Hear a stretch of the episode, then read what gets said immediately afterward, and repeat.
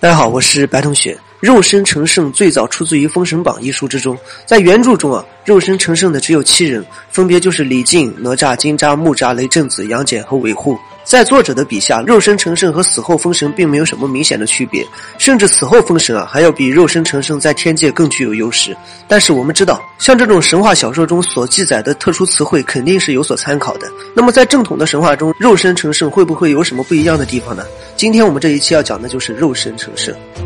好久没有听到肉身成圣了，很多人都以为这是小说中杜撰的名词。其实，在整个飞升体系中，真的是会划分等级的。比如说，我们之前讲到过的尸解仙和鬼仙，这两种就是最下层的成仙方式。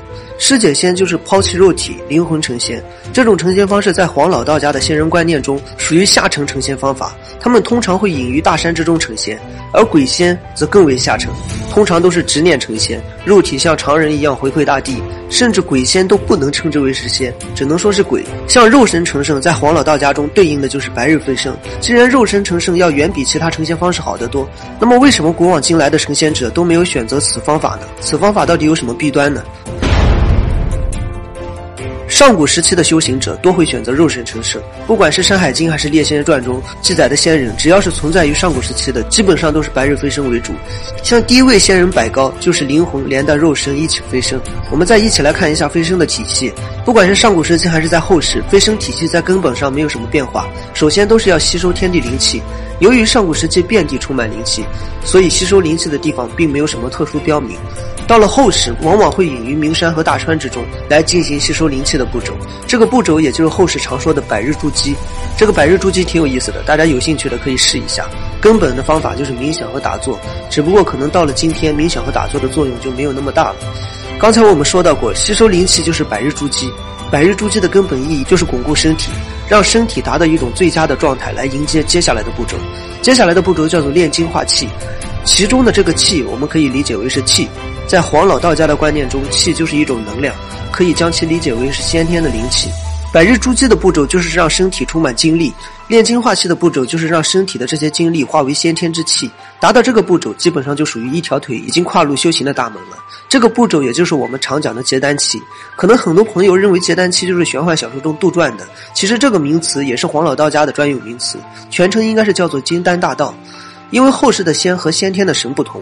先天的神可以自由地调取天地的能量，而后世的仙想要达到这个层次，那么就要能够与天产生感应。这个产生感应的方法就是在体内结成金丹，产生感应的这个过程被称为天人感应。所以炼精化气是一个非常重要的步骤。再往后就是炼气化神，炼气化神就是把体内的金丹炼成元神，顾名思义就是升华自己的灵魂。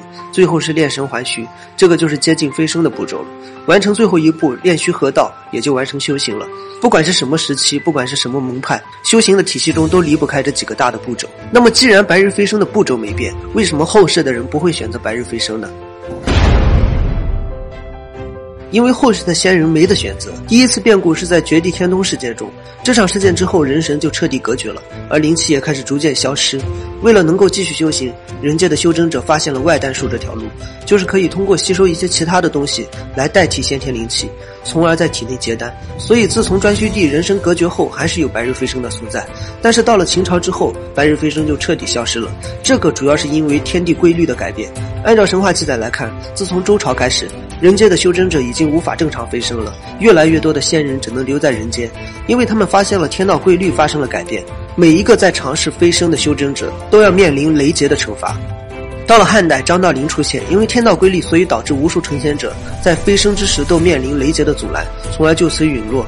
张道陵首先再次封神，将因为雷劫陨落的仙人纳入了道教的神仙榜之中，而后又尊崇太上老君的旨意。昭告了师姐一法，无法对抗雷劫的修真者，如果想要飞升，那么就可以通过师姐的方法来躲避天劫。师姐就是主动抛弃自己的肉身，让世人以为此人已死，然后让灵魂悄无声息的飞升。所以这么看来，肉身成圣才是修真者的毕生追求，而肉身成圣也远远要比师姐仙强得多。从列仙传中可以看出这几种飞升方法飞升后的不同，像如关羽、阎罗王等，都是死后封神的仙人。这一种飞升方式通常要接受天界的管辖，面临天界的管束。像如师姐成仙的人就多了，基本上后世的主要飞升方法都是师姐成仙。师姐成仙与死后封神的效果差不多，都是要继续面临天界的管束。而白日飞升、肉身成圣就不同了，基本上都是完成天界任务之后飞升。像轩辕皇帝就是乘坐金龙白日飞升，比较自由；像张道陵就是完成太上老君的任务之后飞升，也是没有什么管束。所以，按照道教道家的逍遥自由的观念来看，白日飞升才是修真者真正追求的东西。